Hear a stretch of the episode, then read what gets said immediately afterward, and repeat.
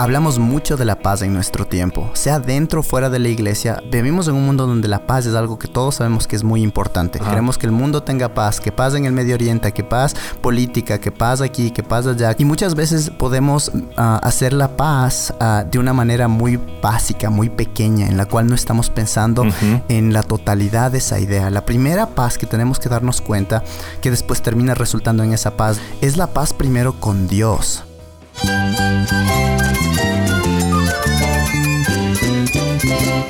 Cristo es la esperanza. Cristo es mi Señor y mi Salvador. Cristo ha transformado mi vida. Cristo es la viña. Separado de Él, nada puedes hacer. Cristo es el camino, la verdad y la vida. Jesús es mi todo. El único descanso, la única paz verdadera es con Jesucristo. Estás escuchando a El Faro de Redención.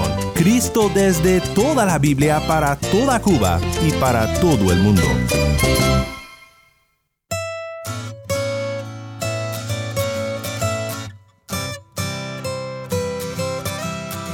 Hola, mi nombre es Daniel Warren. Gracias por acompañarme aquí en El Faro. Estamos en una serie de dos semanas titulada El fruto del Espíritu. Y hoy quiero pensar contigo en el siguiente aspecto del fruto del Espíritu, la paz.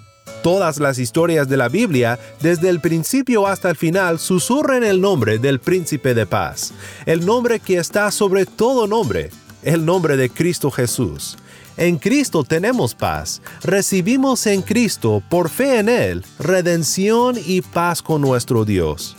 Estoy muy emocionado por nuestro tiempo que pasaremos hoy con un amigo mío que primero conocí en la universidad y que ahora tengo el placer de contar como un compañero en el ministerio del Evangelio.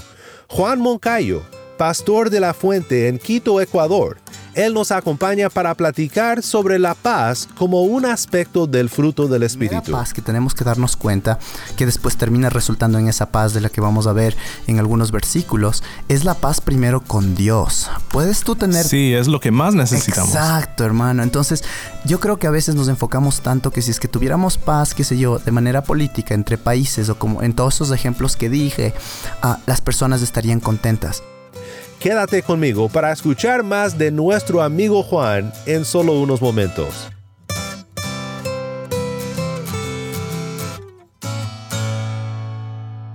El faro de redención comienza con Yo me voy con Dios, canta sendas de paz.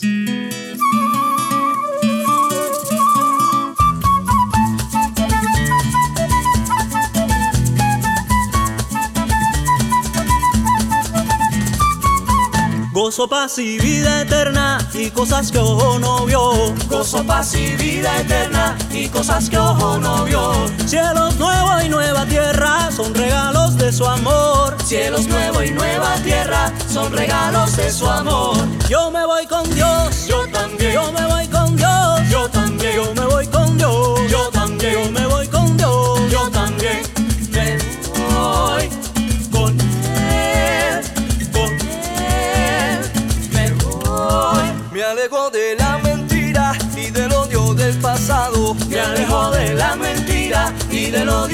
pasado. Pues la sangre de mi Cristo aún me limpia y me ha salvado. Pues la sangre de mi Cristo aún me limpia y me ha salvado. Yo me voy con Dios. Yo también. Yo me voy con Dios.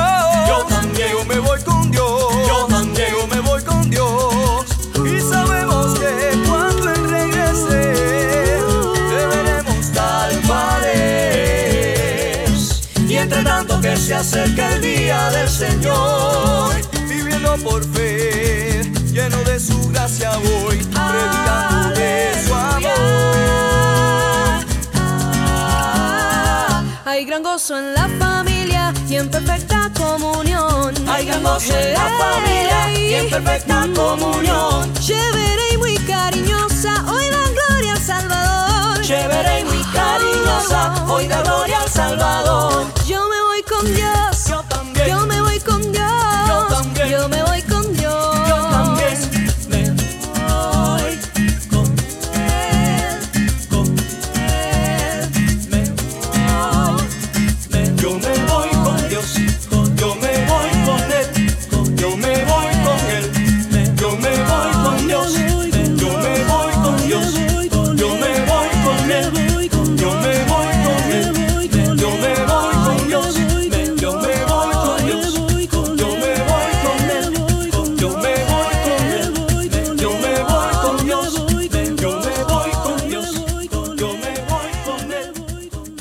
Voy con Dios, canta Sendas de Paz. Mi nombre es Daniel Warren y esto es el faro de redención.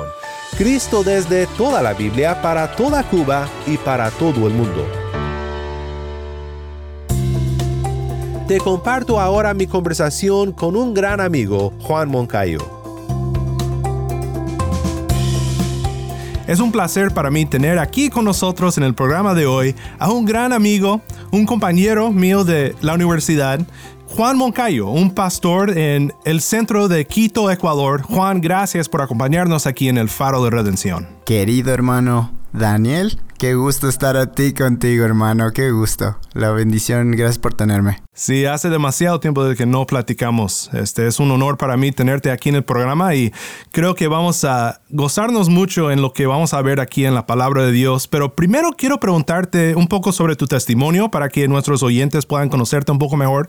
Juan, estás en Ecuador. Nosotros nos conocimos en Los Ángeles, California. Ahora estás de regreso en Ecuador como pastor. Cuéntame un poco de, de tu viaje en el cristianismo, en, en tu fe, cómo llegaste a Cristo y ¿Qué estás haciendo ahora para el Señor? Así es, no, un gusto, hermano. Sabes que, bueno, eh, yo crecí en una familia muy moral, una familia muy católica. Es más, mi papá uh, recibió una beca de un monseñor muy importante aquí en la ciudad de Quito. Después de eso, uh, el señor uh, llevó unos misioneros americanos a mi ciudad. Eh, vivía a las afueras de esta ciudad de Quito. Y nosotros les vimos a estos misioneros y ellos estaban realmente en momentos difíciles, ¿sabes? Um, no tenían amigos, tenían dificultades con el idioma, etcétera etcétera. Y nosotros como personas buenas y morales decidimos irles a ayudar. Entonces recuerdo claramente que mi hermano estaba en su bicicleta y les fue a ver y después volvió a nuestra casa y nos dijo, hey, hay unos, unos, señores americanos ahí y yo quiero practicar mi inglés. uh, y les fuimos, golpeamos a su puerta y ellos nos volvimos amigos.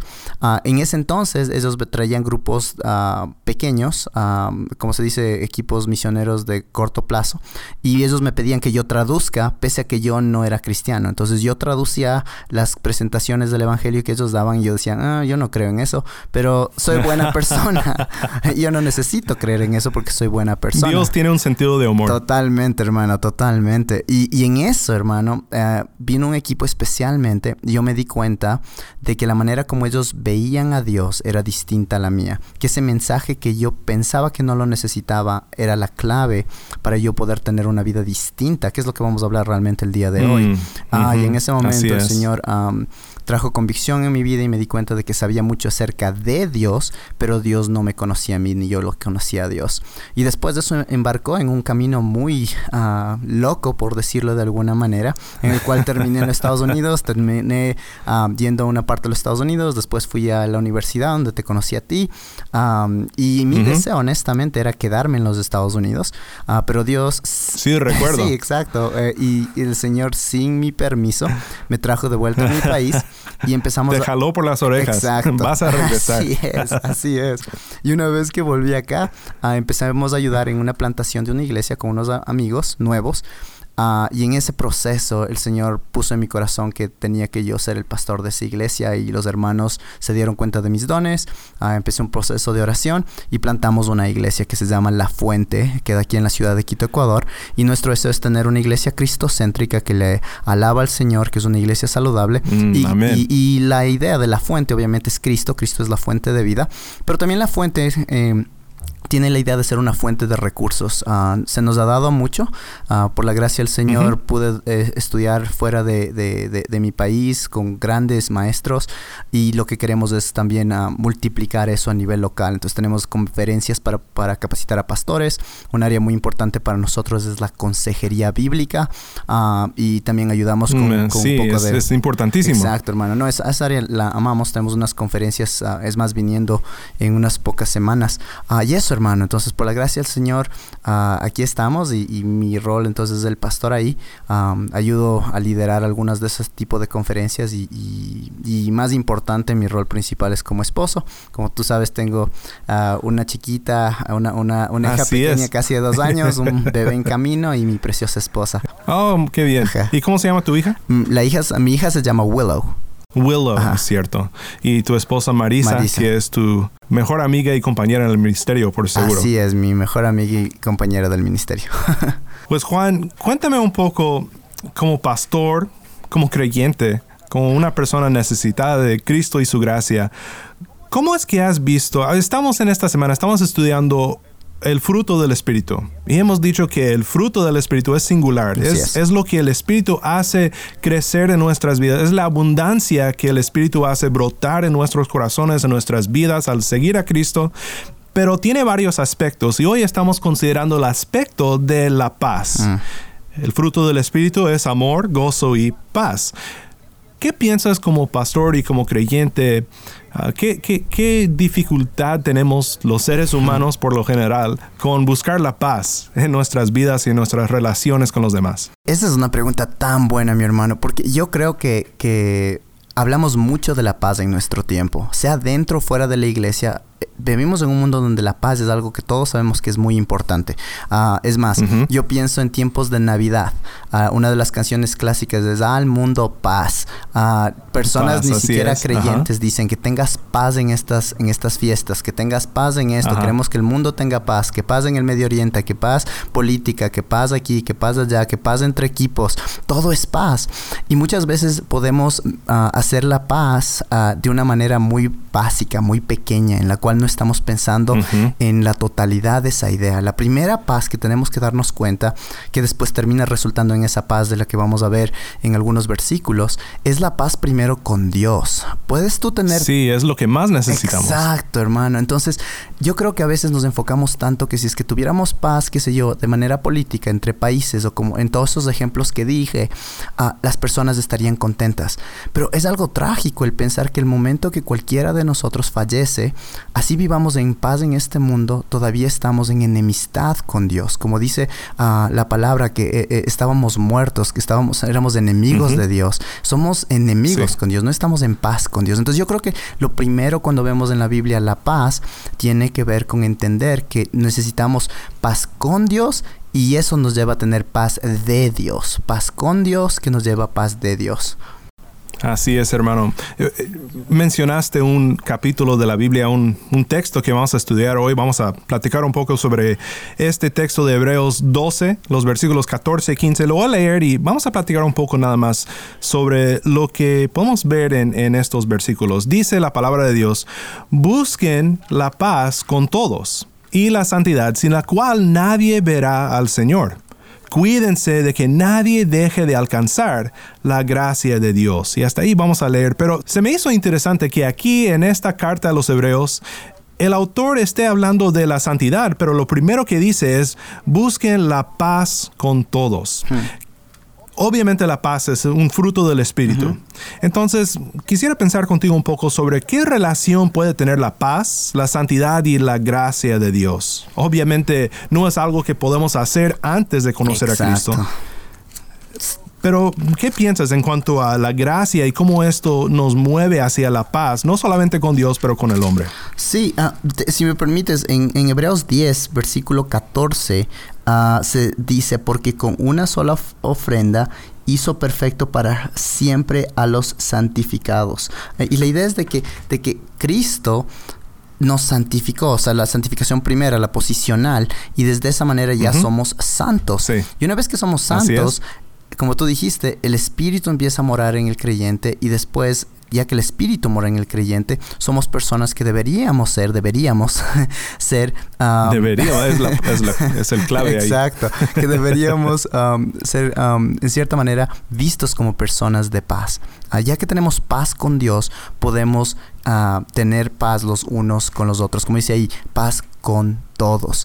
Ah, y esto enseña como parte de, de esa santificación, y me encanta esa parte, por la cual, sin la cual nadie no va a ver a Dios, y, y eso es muy importante. Recuerdo lo que Pablo dice en Romanos 12, si es posible, en cuanto de ustedes dependa, estén en paz, no con los que te caigan bien, no con los que sean fáciles de amar, sino estén en paz con todos los hombres, ¿verdad? No sé tú, pero a mí se me dificulta a veces estar en paz con algunas personas, con algunas amistades, a veces en nuestras relaciones, con familiares nuestros que deben de ser nuestros amigos más cercanos. Es difícil mantener la paz. Para ti como creyente, como esposo, como pastor, ¿dónde es que, que e- e- este, este llamado de tener y estar a paz con todos choca en tu vida? ¿Y cómo es que buscas la gracia de Dios en esta situación? Oh, mi hermano, esa es muy buena pregunta. Y, y- yo creo que mucho de esto tiene que ver con que la idea de, una vez más, el, el volver al Evangelio. Y, y muchas veces yo creo que cuando yo no estoy en paz es cuando me olvido del Evangelio en mi vida.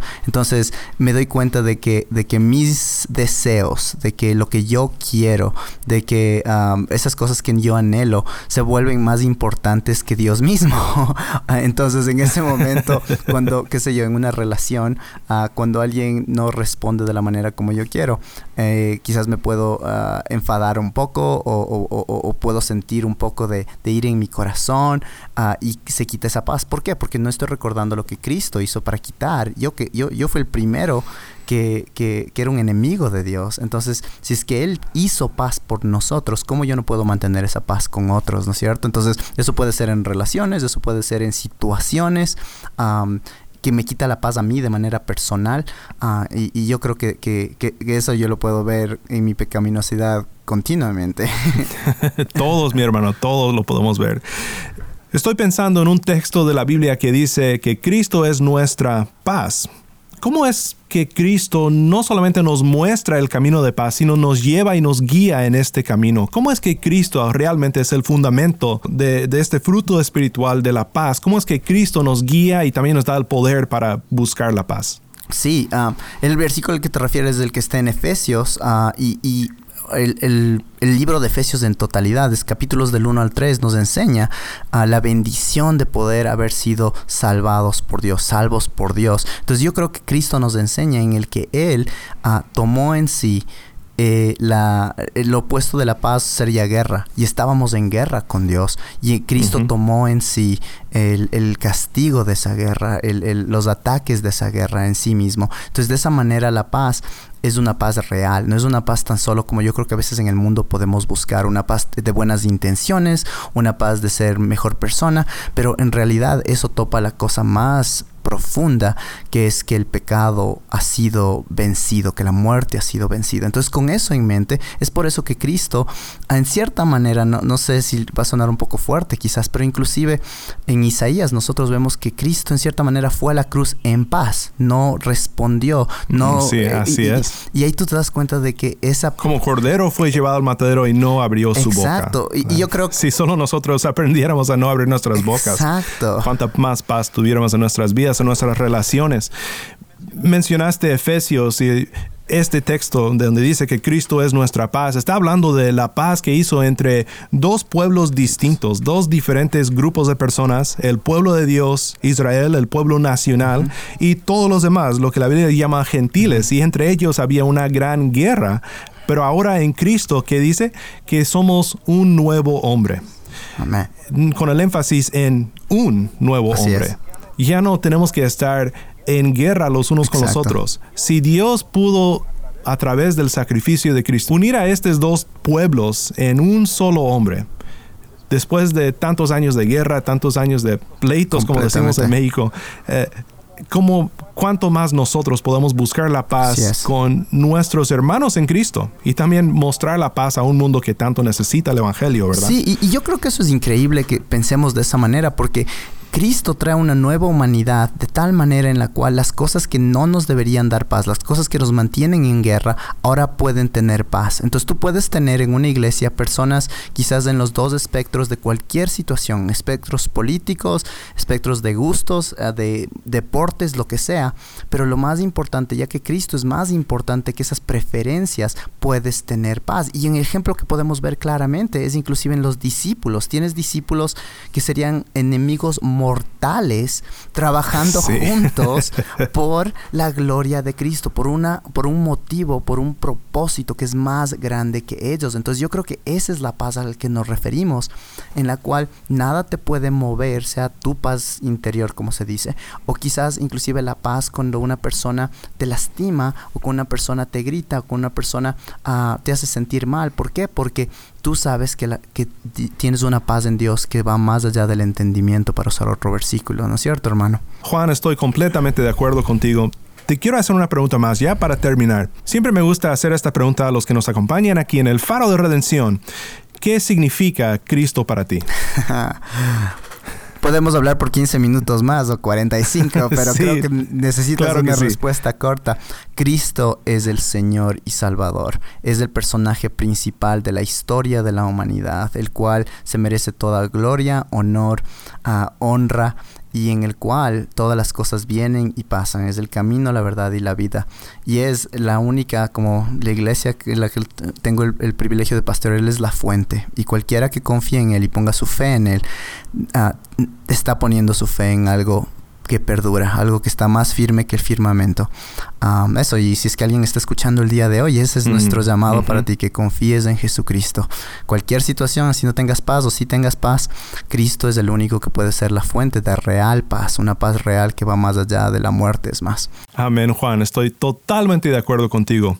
Desde el centro de la ciudad, en Quito, Ecuador, mi amigo, mi hermano Juan Moncayo, gracias por acompañarnos aquí en el Faro de Redención.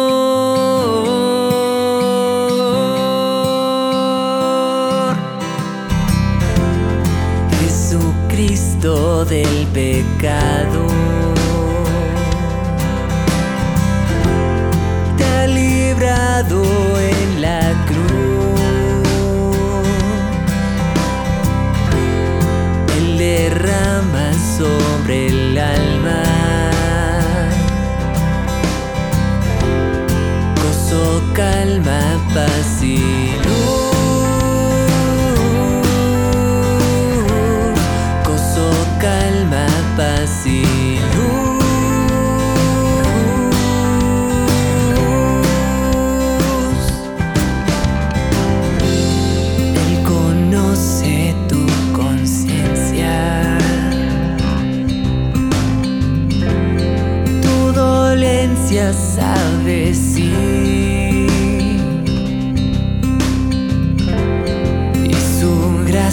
That day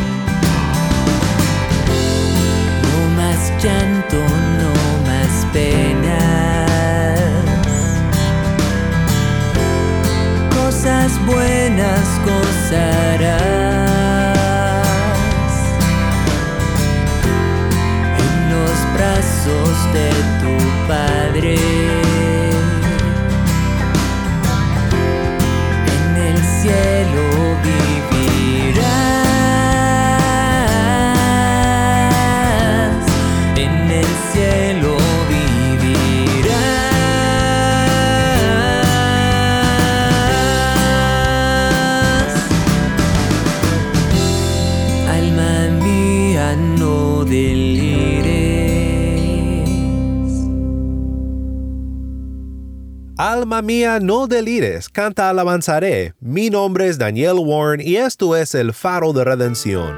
Una vez más, gracias Juan por acompañarnos aquí en el faro de redención. Estaremos todos orando por tu ministerio en Quito, Ecuador. La palabra dice que hay personas que dicen paz cuando no hay paz, pero hoy escuchamos de una paz real que el Espíritu produce en nosotros por la gracia de Cristo. Cristo nos da paz y dijo que nos deja una paz que no es la que el mundo nos da. Yo quiero que tú tengas esta paz, esta paz de Cristo, así que vamos a orar para que Dios nos muestre su paz, la paz que solamente recibimos por fe en Cristo. Padre Celestial, estamos agradecidos por Cristo, nuestra paz. Él fue crucificado para que nosotros tuviéramos paz contigo. Sus brazos extendidos dicen, ven al pecador. En Él encontramos una paz profunda en el corazón, sabiendo que ya no estamos bajo la condenación, sino bajo la gracia. Confesamos que muchas veces batallamos por encontrar la paz con todos los hombres, así que pedimos que nos ayudes a siempre valorar y buscar ser personas marcadas por corazones humildes, que no se enaltecen contra otros, sino que buscan la paz. Señor, gracias por reconciliarnos a ti por medio de Cristo. Y pido, Señor, que sigas tu obra de reconciliación en este mundo, para que nosotros seamos marcados como personas de paz. Para aquel Señor que me acompaña que no te conoce, pido Señor que abra sus ojos para que te conozca por fe en Jesús y reciba también el ministerio de reconciliación, que Cristo obra por su Espíritu en nuestros corazones, dándonos paz en nuestro hombre interior. Padre, pedimos tu ayuda y tu bendición en el nombre de Cristo Jesús, el príncipe de paz. Amén.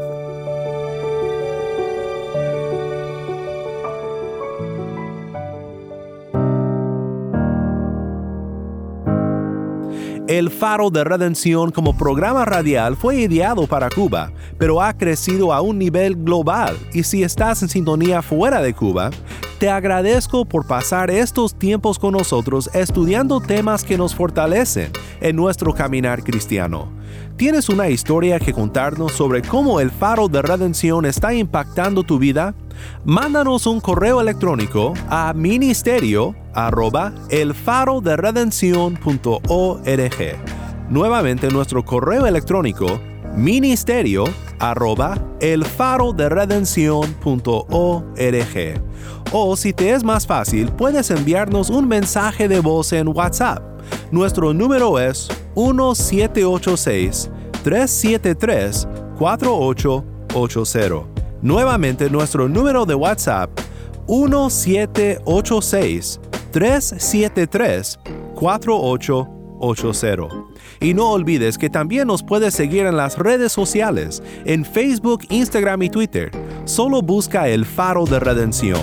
Allí encontrarás más contenido durante la semana para animarte en tu fe y para mantenerte informado sobre el ministerio de El Faro. Para más información sobre este ministerio y sobre cómo tú puedes formar parte de nuestra misión, visita nuestra página web elfaroderedención.org.